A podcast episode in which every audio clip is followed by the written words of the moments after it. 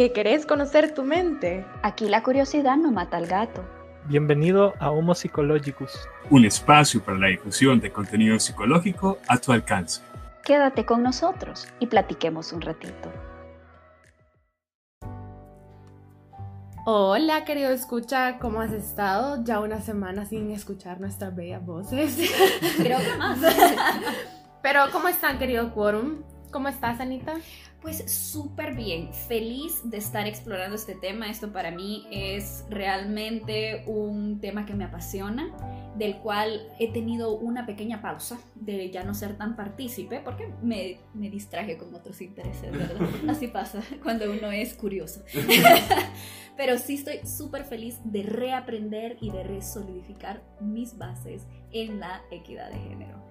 ¿Qué tal? ¿Cómo estás, querido escucha? Te he extrañado toda esta semana. Uy, este, hey, ¿cómo estás? Este, hey, yo estoy bien emocionado. Yo la verdad es que vengo con mi mente extremadamente abierta. Este, es aquello de entender muchas cosas, reflexionar cómo eso se concilian, cómo incluso difieren con, con valores personales o sociales, etc. Pero creo que este ejercicio de aprendizaje mutuo va a ser precioso. O sea, estoy esperando mucho. Así que muy, muy contento de estar con ustedes.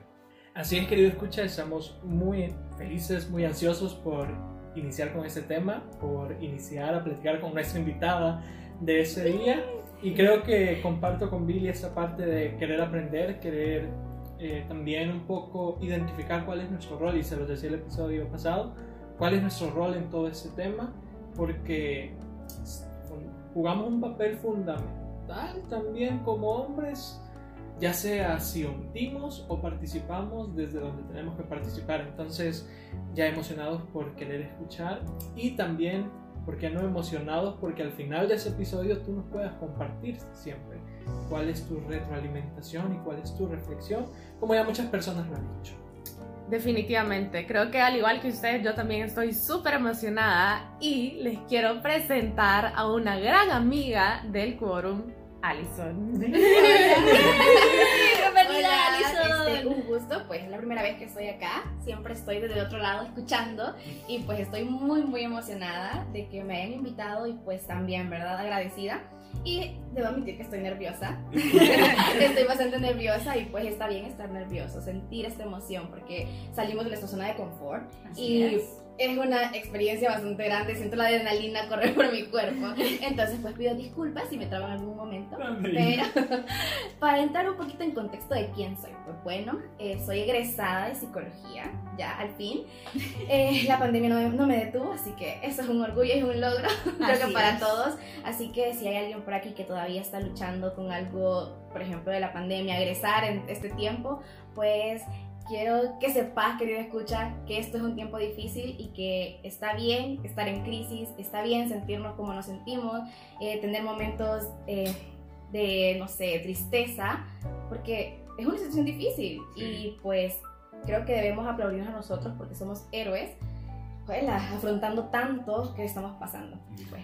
Me encanta, me encanta el comentario que has hecho porque aparte de darle un mensaje a los queridos escuchas, pues le das una validación a las emociones y creo que eso es algo muy importante para el tema del que vamos a hablar hoy porque definitivamente si no aprendemos a identificar, a cuestionar y a validar lo que sentimos, tanto como hombres como mujeres, creo que es un tema bastante difícil para reflexionar. Es que no va a haber punto de inicio. Exacto. O sea, que si, si toda la vida vas pensando que tus emociones, tus pensamientos y tus conductas son absolutas y son únicas y no hay espacio para nada más, pues ¿cómo vas a evolucionar como ser humano? Exacto. Y me llama la atención que Herbert dijo que eh, la palabra un, un, el rol, el rol que nosotros tenemos en este tema. Yo sé que ya viste eh, el tema del episodio, querido escucha, y te has de quedar como, ¿por qué están hablando de esto? O sea, nosotros vemos esto en, en las noticias, que yo tengo mi propia opinión, pero es que la verdad, ¿será que a ti te afecta de cierta manera? ¿Será que no te afecta? Entonces, por eso tenemos a nuestra querida invitada Alison, porque ella es una profesional en este tema. Sí, yo soy una profesional, aclaro, porque creo que en estos temas, por ejemplo, equidad de género, feminismo y todo, eh, es un continuo proceso y el de nunca acabar, porque una vez uno empieza a leer sobre esto, a identificar, a ver cosas que nos dan como esa espinita de, ¿esto estará bien?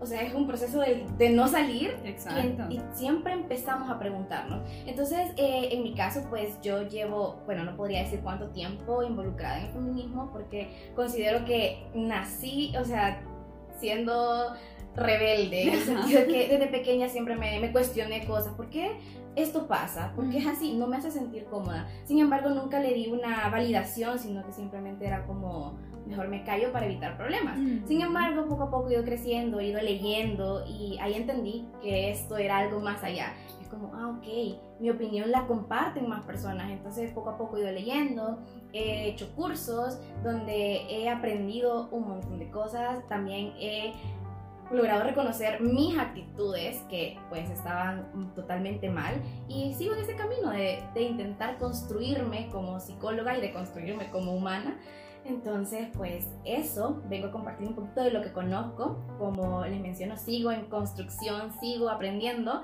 pero pues creo que he leído un poquito más de, la- de lo que la mayoría de personas ha leído y pues espero que sea de gran ayuda para todos, tanto para los escuchas como para Eso, obviamente. Bueno, yo no sé tú, Alison, pero yo, yo creo que porque estoy una década más adentro en la vida que ustedes, ¿verdad? Ah, me recuerdo que yo en mis 20 fue cuando empecé a tomar conciencia realmente de las diferencias que hay entre los géneros. Yo no sé, Alison, pero en mi caso, el, el analizar esas diferencias entre no- instintivamente ver que, que me trataban diferente a un chico o a un hombre o que habían expectativas diferentes, empezó a tener en mí ese, ese despertar. No sé si a ti te pasó algo similar o tu despertar fue de otra manera. Pues no, en lo personal fue algo parecido, pero eh, más pequeña. Eh, yo siempre he sido una persona eh, bastante de observar y me gusta hablar mucho. Entonces, sí, Sí. Siempre, siempre me llevé bastante con mis compañeros y con mis compañeras y con mis maestras. Entonces, siempre noté o siempre me disgustó que a mí me gustaba hacer actividades que eran solo para niños. Entonces, desde pequeña me molestaba por qué ellos tenían esa libertad y por qué yo no. Mis mismas maestras me decían como, no, eso es para niños. Y yo como, ¿pero qué tiene de malo? Entonces era como, ok, creo que también tiene mucho que ver eh, mis papás, porque mis papás siempre fueron personas eh, que, claro, ¿verdad? Les hace falta mucho camino de construcción, pero siempre me enseñaron que yo era capaz de hacer lo mismo que un hombre, lo mismo que un niño, que yo tenía mi lugar, eh, que yo podía dar mi, mi, mi opinión y que iba a ser escuchada. Entonces yo donde iba eh, siempre quería opinar, pero en otros lugares era como, ¿por qué estás opinando?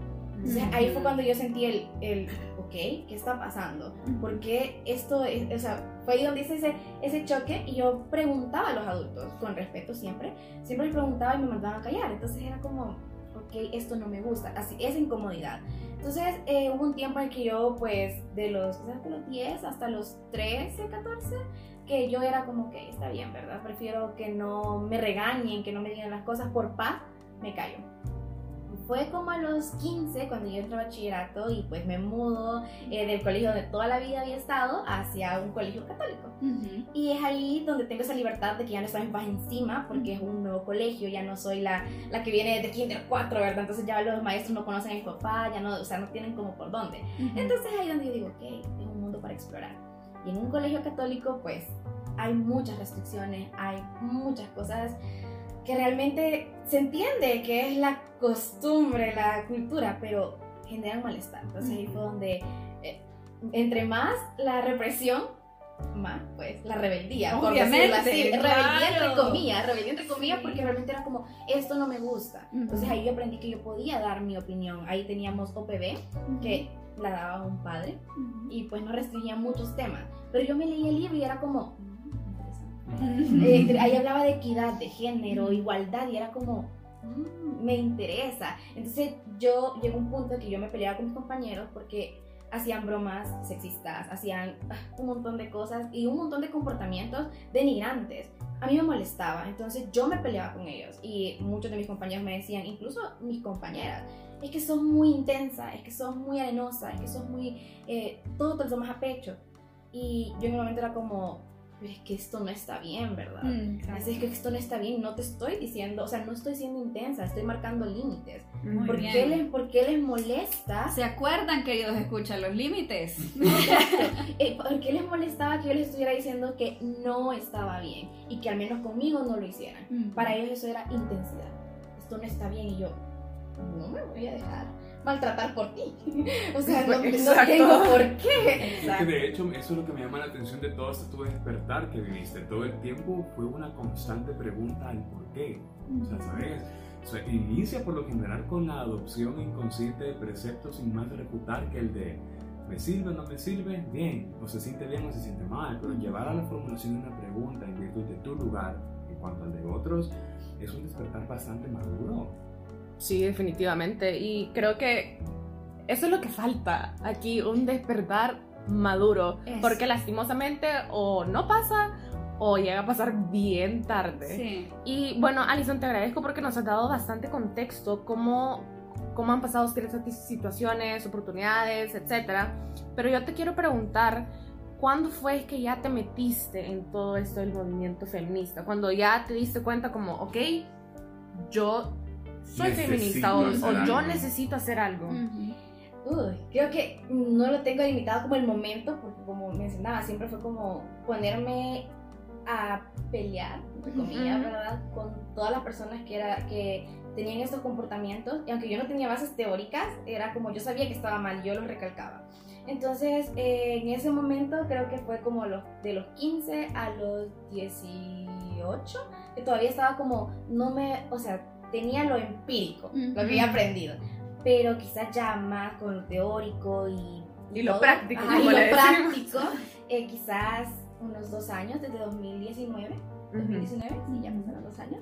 Entonces ahí fue cuando yo dije, ah, bueno, empecé a leer más y entre más leía era como, esto no lo entiendo, porque es, o sea, me genera malestar, pero no lo entiendo. Por ejemplo, cuando empecé a ver eh, sobre roles de género, es algo que lo hemos practicado toda nuestra vida, nos lo han dicho, pero nosotros solo decimos, yo puedo hacer lo que yo quiera porque eh, no está mal, yo puedo usar color celeste, yo puedo usar color rosado siendo hombre y no está mal. Pero ¿de dónde viene esto? Porque yo no comprendo esta, este sistema de creencias de las personas para señalar estos comportamientos. Entonces empecé a investigar más. Al aprender ro- roles de género me di cuenta que detrás de esto hay todo un sistema complejo, que es el sistema patriarcal, machismo, micromachismo. Entonces una vez se identifica esto, una cosa te lleva a querer saber de la otra, porque para, para lograr entenderlo hay que averiguar el origen. Es como, "Ok, ¿esto de dónde viene? ¿Por qué? ¿Qué gana la persona con esto? ¿Por qué le cuesta tanto? ¿Por qué le, le incomoda tanto la situación? ¿Por qué esta mente tan cerrada? Entonces nos vamos dando cuenta que este es un sistema uf, de hace miles de años. O sea, Claro. no es algo que, que sea de ahorita. Entonces, pues es ahí donde yo empecé como a averiguar, eh, a asistir a conferencias, por ejemplo, eh, sobre todo con esto de la pandemia, hay un montón de acceso a seminarios Ujú. eh, gratis, donde uno puede aprender, donde uno escucha a personas que llevan años en esto. Entonces ahí fue donde yo dije, ok. Y luego, pues 25 de, ma- de noviembre perdón, de 2020, COVID y todo, por primera vez dije, ok, quiero ir a una marcha, quiero ir a una marcha eh, feminista. Eh, tenía mis antecedentes. Ah, bueno, antecedentes de que eh, eh, hacían relajo. Incluso yo fui de las que dijo algún, alguna vez en aquellos entonces, ellas no me representan. Ah, Sí, exacto, yo fui de esas. Yo fui de esas que en algún momento dijo, ellas no me representan, pero ahora es como, me representan. esa soy yo. Exacto, es como, porque entiendo el, el objetivo. Cuando fui, pues mi idea realmente, yo no sabía que iba. realmente pensé que solo íbamos a, mar- a marchar, o sea, como... Entonces en el momento que ya llegamos al lugar, ¿verdad? Que fue Constitución, eh, pues me di cuenta que era un espacio donde se compartía más. Eh, escuchar a todas estas madres, porque la mayoría eran madres, eh, porque me sorprendió la cantidad de mujeres eh, mayores en el sentido de que eh, habíamos, sí habíamos un grupo bastante como de, de 18 a 25 años, pero la mayoría eran adultas mayores y adultas. Entonces me hizo como, como esta pregunta de ¿qué pasa? ¿Por qué no veo más jóvenes que adultas, verdad? Entonces fue como, mm, ok. Y me di cuenta en ese momento que la mayoría eran madres que buscaban eh, justicia por feminicidios. Porque el gobierno, o sea, el Estado, perdón, no les respondió a sus, a sus demandas, o sea, las denuncias. Entonces, fue el lado crítico del momento cuando uno escucha el dolor de otra persona, de por qué no me responden, yo ya hice las denuncias correspondientes, yo ya hablé con quien tenía que hablar, yo ya tal cosa, todas las formas habidas por haber para hacer una denuncia, ya estuvieron. Entonces, no me puedo imaginar, en, ese momento, más que había una canción de fondo, yo creo que ya la escucharon, eh, Mujeres sin Miedo, Ajá. sin Miedo, esta. Sí, yo soy mala con los nombres, entonces esta canción, o sea, cantada por, eh, por este, otras chicas ahí en vivo, más el testimonio, me puso la piel helada, yo empecé a llorar porque no me pude imaginar si fuera yo, si fuera alguien de mi familia, si fuera alguna amiga mía, yo quisiera quemar el mundo, porque es como, quiero justicia. Entonces, cuando una de las madres agradece por, porque estemos ahí, hagamos presencia y digan como, gracias por apoyarnos, por tener el coraje de escuchar mi versión, de escucharme y visibilizar mi situación. Wow, eso a mí me rompió. Y yo dije, algo se tiene que hacer. O sea, en ese momento, ah, porque después de eso las redes sociales ardieron diciéndonos que porque no buscábamos trabajo, que éramos una revoltosa, un montón de adjetivos de, o sea, que nos descalificaron a montón. Pero en ese momento no me interesó. Incluso una de mis fotos, eh, no sé quién la sacó de mis redes sociales, sacaron de mis redes sociales mis fotos y las pusieron en páginas de memes. Ujú. Eh, sí, para Sí. compartirla, criticándonos. Ujú. Incluso después fui atacada personalmente. Eh, mi Instagram, no sé quién, eh, le tomó screenshot a mi información y todo y la subieron a páginas de odio donde denunciaban que yo había, yo había sido la que había pintado pared, ¿verdad? Yo como, bueno, no fui yo, hay fotos. Este, y sin embargo, si me quieren decir algo, pues yo tengo pruebas y, no- y si me pudieran llevar presa por, por manchar paredes, por pedir justicia, pues tampoco sería como que Qué algo que... efectivos son que- para gente cuando se Exacto, madera. Exacto, o sea, como no me molestaría. Entonces, eso termina esto. Entonces, sí, perdón. Entonces, pues, en ¿En qué ese momento Kamala Harris? Estoy hablando, Billy. por favor. Entonces, en ese momento, eh, pues yo me puse a pensar todo el odio que estaba recibiendo. Pero realmente no me interesó. No, se- no me inmuté porque yo dije, yo sé las razones por las, que, por las que estoy luchando. Lo que vi ayer, la demás las demás personas no lo han visto. Y yo tengo, me sentí con la obligación moral de expresarle a las demás personas enseñarles como esto es lo que está pasando. Y pues mi lucha de aquí es solo para adelante. O sea, yo sé que hay momentos cansados donde me dice, ¿por qué me gano todo este odio? O sea. ¿Por qué no, puede- no puedes comprender? ¿Por qué no, no te pones en este lugar? Yo sé que no son las formas, pero, pero ¿cuáles cuáles sí? Si no son todo lo legal, ¿cuáles sí? Y si fueras tú, si fuera yo, yo sí quisiera que alguien, que alguien luchara por mí, que alguien dijera, no falta Alison. Ujú. Entonces es como estas mujeres que pues yo solo fui expe- ex- expectante, perdón, esa vez, pero hay mujeres detrás de las organizaciones, de todo esto, que están en, la prim- en primera línea, Ujú. están en los juzgados, están en todo, en, o sea, en ese sistema Ujú. Que denigra. Entonces, wow, concientizar es una de quizás mis prioridades ahorita. Y creo que muchas personas pues se quedan como, ¿por qué sos tan intensa? ¿Por qué, por qué todo te molesta? Que todo es machismo. Y yo, es que, es que Porque- porque sí. lastimosamente, Porque ¿verdad? O sea, yo quisiera no ser incómoda, pero es la única manera que tengo para que la gente se cuestione. Ujú. Porque ma- me ha pasado, más de- alguien se ha acercado a preguntarme, ¿por qué? Y yo, ah, yo te explico. Aquí hay un porqué. La verdad, es, eh, la verdad es que es bien interesante observar y yo creo que lo perdemos de vista, querida escucha. Nosotros somos un sistema fluctuante de múltiples valores. Valores en la cotidianidad donde divergen diversas, valga la redundancia, este, generaciones, personas de otros lugares, personas con acceso a experiencias vitales muy distintas a las nuestras. Entonces perdemos de vista que todo proceso de evolución democrática, legal, exige, demanda de la evolución de los valores que garanticen precisamente el sostenimiento de, estas, de esos movimientos y estas luchas que buscan una justicia social más equitativa, en este caso hacia las mujeres. Es decir, olvidamos que las leyes son la sistematización de los valores que imperan en un país. De manera que si tenés valores que desvirtúan la calidad humana de la experiencia vital de miles de mujeres en el país, el sistema simplemente está mal. Pero ¿de qué forma rebotar con el poder? ¿Cómo cambiamos esto? Dios mío, ¿cuáles son los motivos? ¿Cuáles son los, los porqués? Hay millones, hay miles irresueltos a través de la historia.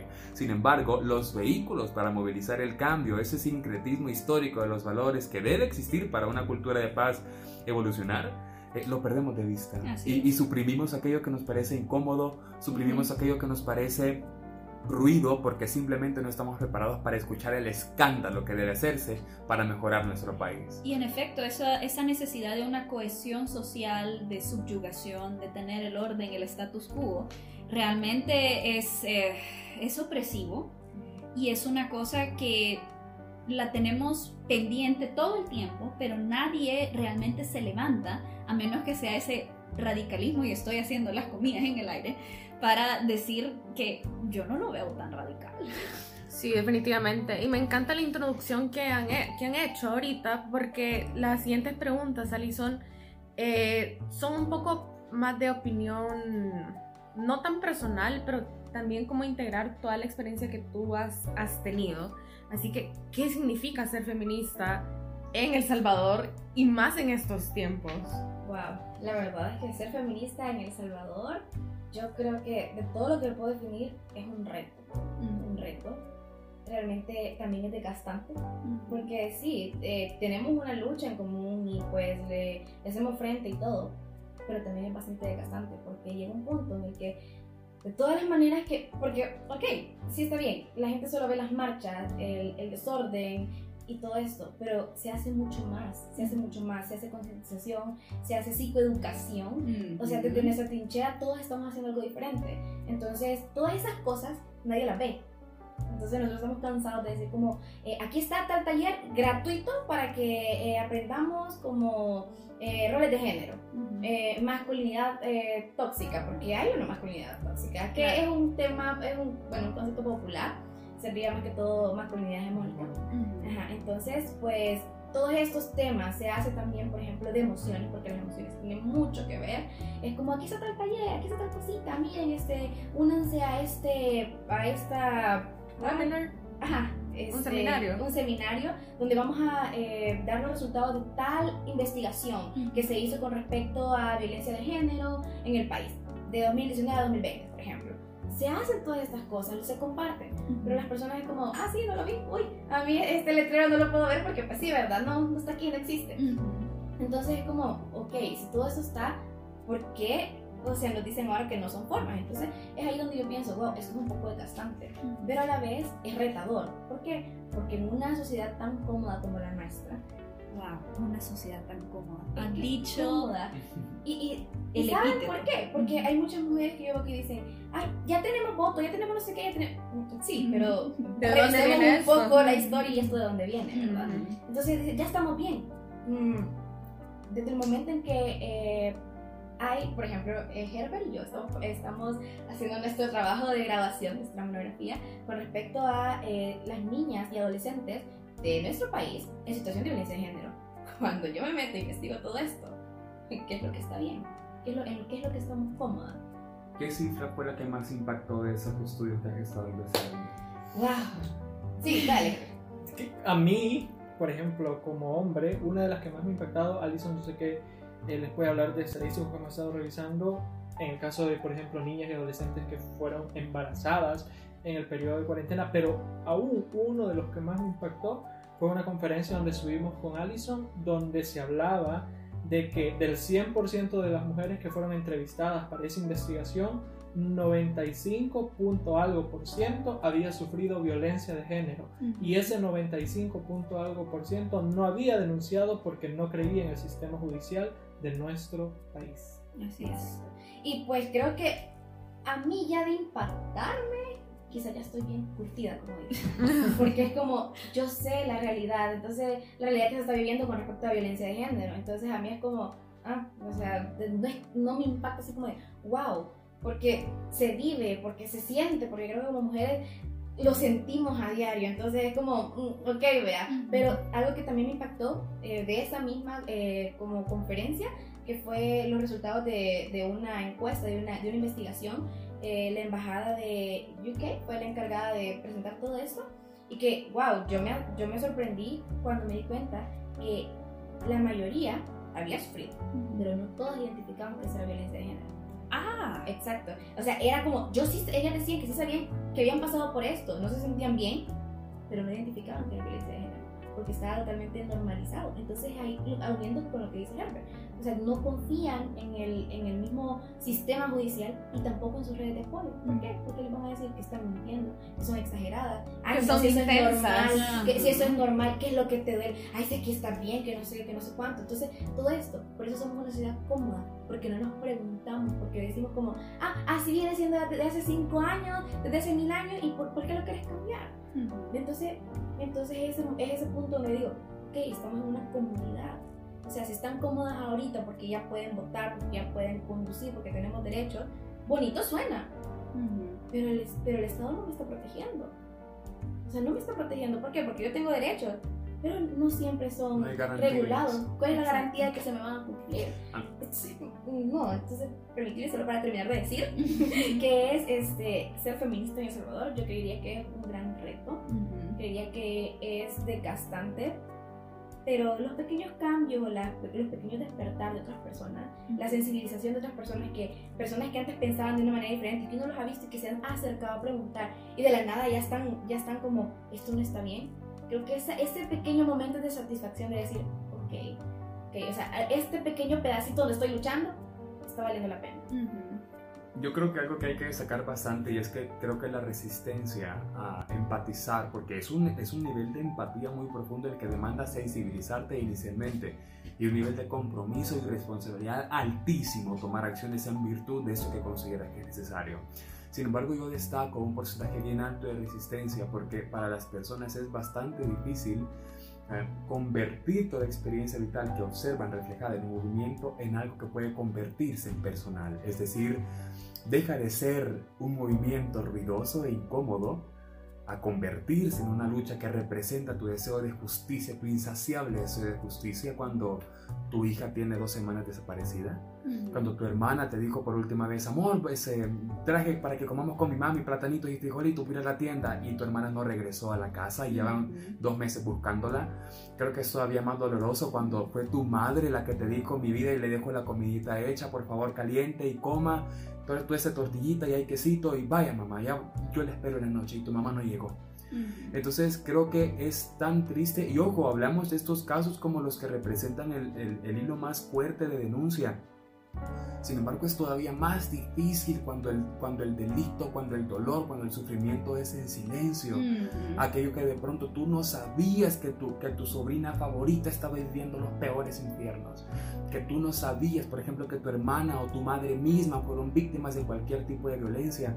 Pero dejemos de romantizar la idea del empoderamiento entonces, sino que veamos el verdadero sufrimiento que estas mujeres buscan canalizar en un sistema que no ha sido diseñado para dar respuesta a sus necesidades. Y lo digo como un hombre al que le tomó mucho tiempo entender el, el origen de estos motivos, de estos causales. Si no hubiera sido por la crianza de mi madre, por la sensibilidad de mis hermanas estas circunstancias, yo sería un, un macho opresor sin saberlo, indiferente a las problemáticas, indiferente porque, ay, es que esto no va conmigo, esto es desorden y no me representa. A mí me representan y soy un hombre. ¿Por qué? Porque el día de mañana, cuando me falte mi hermana, mi hija, mi sobrina, quien quiera, Que Dios no quiera. que Dios no sí. quiere, exacto. Sé que voy a contar con este grupo excepcional de mujeres para poner una voz en el cielo y decir, aquí estoy por ti, apoyándote. Sí, definitivamente. Y creo que tú has tocado un punto bien importante y es la empatía. Esto no es algo con lo que nacemos, es una habilidad social. Y tal como tú lo has dicho, tú creciste así porque tu mamá te enseñó a ser así. Pero ¿qué pasa con todas estas personas que carecen de esta habilidad? O sea, es algo tan difícil desarrollarla cuando ya sos adulto. Pero te voy a preguntar, Alison, ¿crees, que tú, ¿crees tú que la empatía es lo que falta para lograr una concientización al 100%? Tal vez no al 100% porque nunca va a ser perfecto. Pero una Pero- gran mayoría. Sí, una gran mayoría. Ay, totalmente, totalmente. O sea, es que cuando hablamos de empatía, yo creo que como psicólogos entendemos todo el proceso que, esto, Ujú. que esto requiere. Porque Así o sea, realmente, más allá de una habilidad social, también es una habilidad cognitiva. Totalmente. Porque, porque sí, no es, no es sencillo ponerse en el lugar del otro. O sea, suena bonito, ¿verdad? Sí. Ujú. Pero realmente creo que a todos nos ha costado en algún punto como, "Mm, esto no me ha pasado a mí, ¿será que pasa? O sea, pasa. Entonces, eh, creo que es un punto clave de, por ejemplo, incluso de, de nosotras como mujeres a veces, entender que lo que le está pasando al otro, aunque para mí no sea grande, tiene una significancia porque es el mundo del otro, está perturbando la tranquilidad de la otra persona. Es porque, Sí. no solo porque, porque te, ay, te estás ahogando en un vaso con agua. Sí, pero eso no quita el hecho que esa persona se está ahogando. Exacto. Entonces es como, yo tengo que entender que a lo mejor para mí, o a mí me criaron en el sentido de que, ay, no, no llores, que no sé qué, sé cuánto. Pero la otra persona no tiene ese pensamiento, yo tengo que ponerme en ese lugar y como, algo le duele. Ujú. Entonces, creo que nuestra sociedad carece totalmente de empatía Ujú. y cada quien está viendo por, por, su, por su piel. Sí. Es como salvarse el pellejo, ¿verdad? Aquí, Ujú. cada quien. Pero realmente, ¿cómo vamos a caminar como sociedad si cada quien está jalando para un lado diferente? Y ahí tocamos otro punto bien importante, el acto de incluir al otro que sea diferente del de nosotros. Yo creo que eso ya lo habíamos discutido en el capítulo de la inclusión y me parece fascinante cómo se va vinculando todo. Es decir, este movimiento feminista que nosotros llamamos revoltoso, llamamos eh, nombre, extremista. sí. Sí, o sea que lo llamamos y lo ridiculizamos y yo te digo, yo personalmente como una persona que ha estado en el mundo de la historia del arte, para mí ver eh, tachar monumentos es una afrenta. Y cuando me dicen esta es una rebelión iconoclasta, es como, como osan, ¿verdad? La, el- el- la rebelión iconoclasta es, una, es un movimiento de una iglesia que se está separando y que dicen no son más los iconos, sino que el mensaje detrás de ellos. ¿Y cómo van a venir a hacerme creer esto de que eh, están manchando iconos simplemente porque van a llamar la atención? Pero ojo, ya, ya reflexionando, me pongo a pensar, ¿y estos iconos qué simbolizan? Estos, estos, eh, estos espacios de justicia que no están cumpliendo su rol y que merecen ser subrayados de una manera en que se les transgreda de la misma manera que están transgrediendo la seguridad de las personas, porque también incluyo niños, también incluyo niñas, también incluyo el derecho de los hombres a tener emociones, a no ser minimizados por ser diferentes y no ser eh, o- oprimidos por el mismo machismo, porque el machismo no solo oprime a la mujer, sino que oprime al hombre también. Exacto. Entonces sí me, me quedo pensando, es en realidad solamente una vía de comunicación, toda esta, esta sublevación que hay, todas estas cosas que podría parecer, digamos, eh, Indignante. Indignante, exacto, pero yo creo que a mí me indignaría más no recibir a mi hijo de regreso después de que alguien lo haya agredido. Exacto, y me agrada que uses la palabra indigna y molestia. ¿Por qué? Porque la resistencia así se manifiesta. Cuando tú observas algo en tu sistema o en tu entorno social que te genera un malestar, una resistencia, es porque precisamente se contrapone con tus valores personales. Esa confrontación, ese choque de valores, ese es el, se llama interaccionismo simbólico, descrito por múltiples sociólogos, que es necesario para primar aquellos valores que sustentan una sociedad en virtud de la justicia, la verdad y la equidad. De manera que si la confrontación que tú vives es porque precisamente a lo mejor estás descubriendo que hay partes de ti que necesitan ser trabajadas en virtud de este modelo. A mí me resulta complejo entender a veces cómo de pronto sentimos mucha más afinidad o entrega hacia un sepulcro blanqueado, un monumento esculturalmente bello. Ojo, no deja de ser importante para el sostenimiento y funcional de una sociedad porque representa valores, porque representa símbolos. Por ejemplo, el grito de independencia, Gerardo Barrios, héroes. Sin embargo, que consideraría que es uno de los más Emblemático. emblemáticos. El Salvador del mundo, o sea, estamos hablando de esta sistematización de valores representados en un monumento. Y me llama la atención, por ejemplo, yo imagino que caminar por las calles de París durante la Primera o Segunda Guerra Mundial, eso fue un... La Revolución Francesa. La Revolución Francesa. Entonces, te das cuenta cómo los mismos monumentos se convierten en testigos temporales del paso de los movimientos históricos. Es decir, un monumento que quedó intacto desde su fundación 100 años después es un monumento, es un monumento que no vio crecer a su sociedad, es un Así monumento es. que no la vio gritar. Ese es el papel que yo personalmente interpreto en los monumentos, la de testigos atemporales que evidencian el crecimiento de sus sociedades. Es decir, si en algún punto descubrimos que nuestra constitución es injusta con las mujeres, constitución que estaba representada por una mujer desnuda con una venda en los ojos, con una balanza y una espada, Y Ey. que arriba tiene, ante la ley todos somos iguales. Exacto. Entonces justamente es ahí donde, donde nace, ok, si ante la ley todos somos iguales, ¿por qué no estamos en verdad iguales? Entonces me encanta que hayan tocado ese tema tanto ambos, ¿verdad? Como historiadores del arte, porque a Billy le encanta, yo sé, él le- fascina todo esto. Así es. Y creo que él, de hecho, en un punto me preguntó como, ¿pero por qué? O sea, me reclamó como, ¿por qué apoyas esto? Si se manchan los monumentos. Yo le expliqué, fue como, ok, date cuenta que los monumentos tienen valores que representan a una patria. Representan. Entonces, si Constitución dice que ante la ley todos somos iguales, y yo soy salvadoreña, y yo soy salvadoreña, mujer, y ¿qué es lo que me, qué es lo que me quita de ser igual? De que me traten o que la ley me proteja. Nada. Entonces es como, ok, des en cuenta que mi reclamo es ¿por qué no todos somos iguales?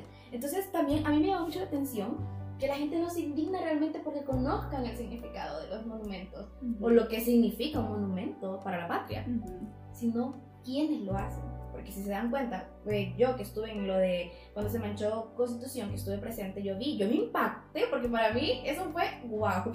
Yo no me lo o esperaba, sea. yo no me lo esperaba, yo de verdad no me lo esperaba y cuando vi fue como sentí ese escalofrío y dije, wow, pero entendí el, entendí el mensaje y yo dije, wow, o sea, a mí se me puso toda la piel de gallina y digo, wow, pues sí, hay, hay razones por qué. Entonces, en ese punto yo me quedé pensando como, ok, ¿verdad? La gente, ¿por qué no les molesta? ¿Por qué les molesta cuando fue una marcha feminista, pero no les molesta cuando ponen la camisa de la alianza en, en el monumento de Constitución? Y como dos o tres días después de lo que había pasado. Exacto. Exacto. No, pasó una semana ahí. Pasó una semana. Ah, pero nosotros manchamos. ¿Y qué pasó? Al día siguiente estaban pintando. Sí. Y ese monumento llevaba sin pintar años. Entonces Mm. tuvimos que hacer escambio para un cambio. Sí. En cosas Sí. chiquitas se nota. Y el símbolo de ese las, las barnicé como una patina de silencio. Porque sí, eso de, de verdad es un acto simbólico de represión. Claro.